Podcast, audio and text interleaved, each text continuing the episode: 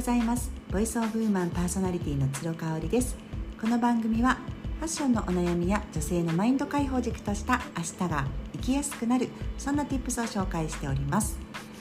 はい、えー、今日はですね来年の1月にオープン3周年を迎える私の、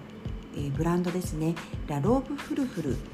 についてお話ししたいと思います。知らない方も多いと思います、えー、もう3年目にあと半年ぐらいで入るんですけれどもあのとってもとってもそれこそニッチで個性的な商品を扱っておりますのであの好き嫌いがとっても分かれるんじゃないかなっていうふうに思っているんですね。で、えーと、私個人的にはですね思あのいつも思っているのがとにかく私が、えー、売りたい商品私がつけたい商品使ってみたいものだけを販売してるっていうところです。あのトレンド関係ないっていうことですかね。えーと、私が使っているのが洋服とかあと,、えーと、アクセサリーあとカバン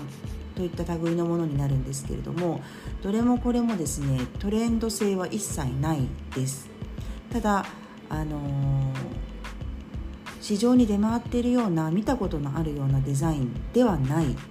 本当にオリジナリティのある個性的なものが多いかなっていうふうに思っています。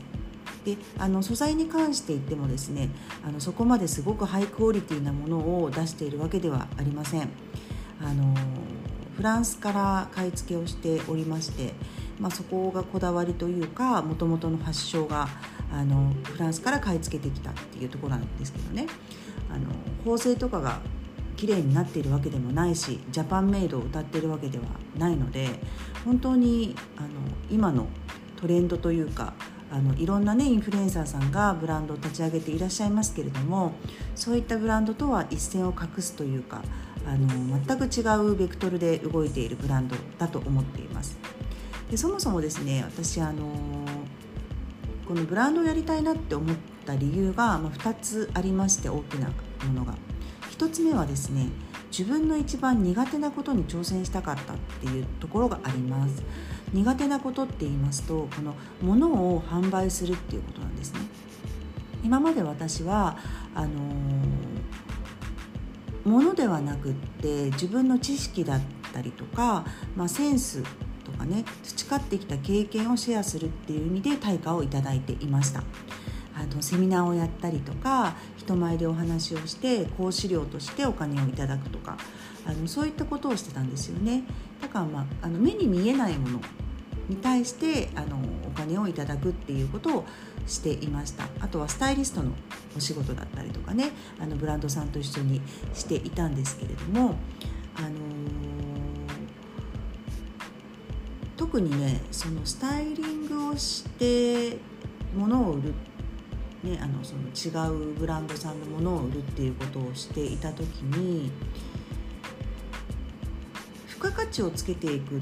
ていう訓練ができたんですよね。もともとそのブランドさんの商品って私が選んだものでも作ったものでも何にもないわけですよね。もう後付けの商品に対して私がこれいいですよっていうふうに付加価値をつけていくっていう作業をとにかくやっていたんです。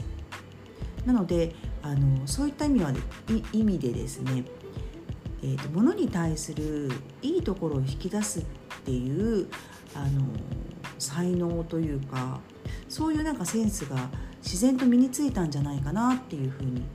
思うんですよねあとはそうお友達がねみんなアクセサリーとか洋服とかのブランドを持っているのでそれをこうせっせと PR あのしてましたうん、あのこれいいよ使ってくださいっていうのを SNS で発信していたんですね。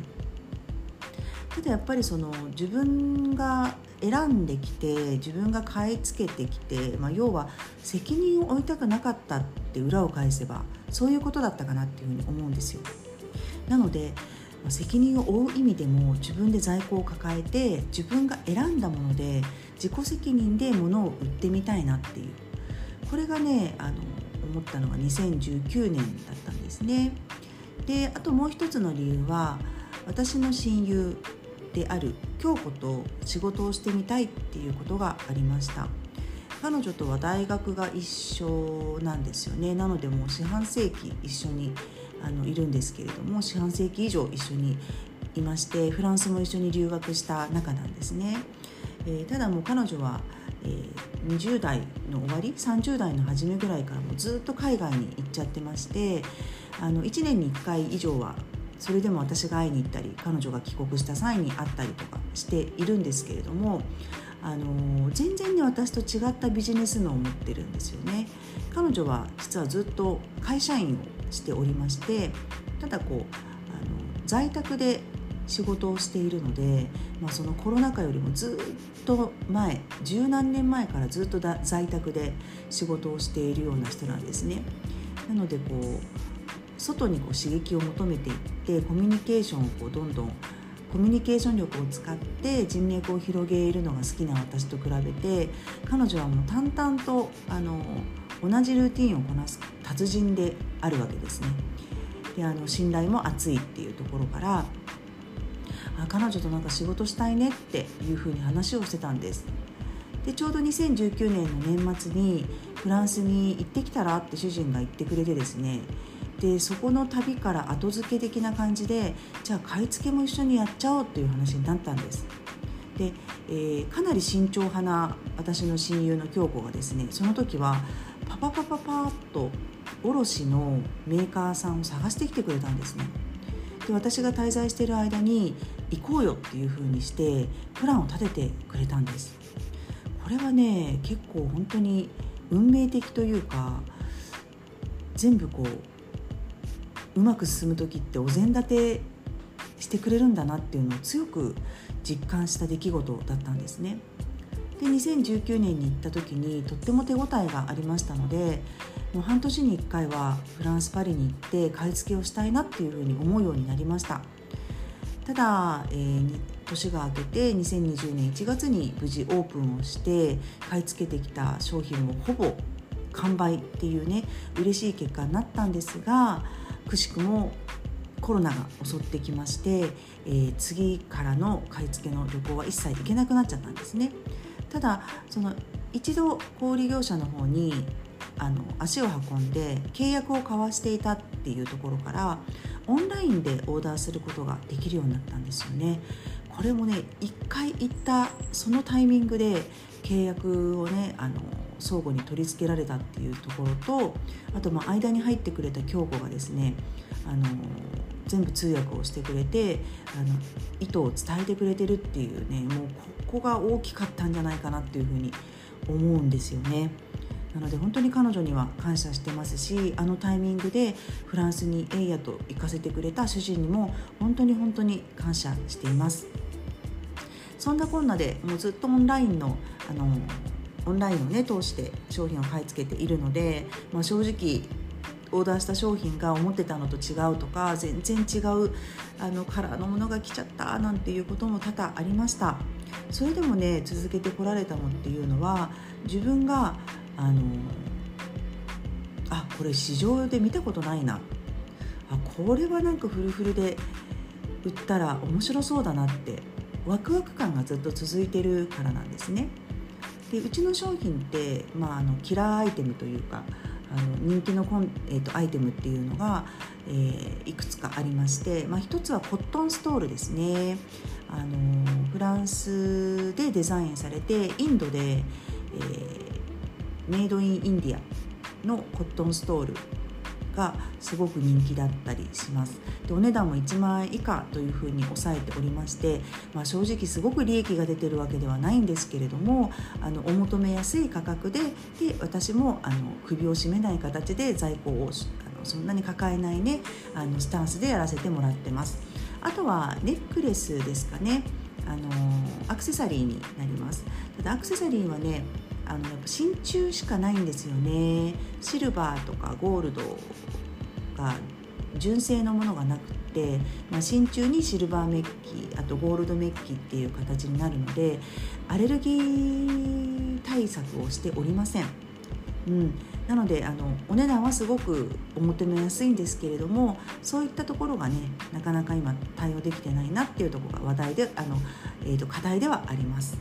ただデザイン的にね本当にあの見たことないよっていうお声をたくさんいただくので私自身も見たことがないし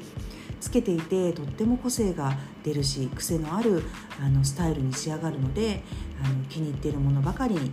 なってます。そうねあのいつまで続けるかっていうと本当に細々とでもですねあの10年20年続けていきたいなっていうふうに思っていると同時に、まあ、コロナが徐々にあの緩和されてきているコロナ自体はなくなっていないけれどもあのそれに、えーと、対峙する私たち人間のあの態度がねどんどん緩和されてきていますよね。今も行動規制なんかも感染拡大している中一切政府から出てませんのでねあのそういう中ではもしかしたらもうあの今年とか来年にはフランスに行けるよなんていう話もあるかもしれません。うん、あのそれは全然わからないし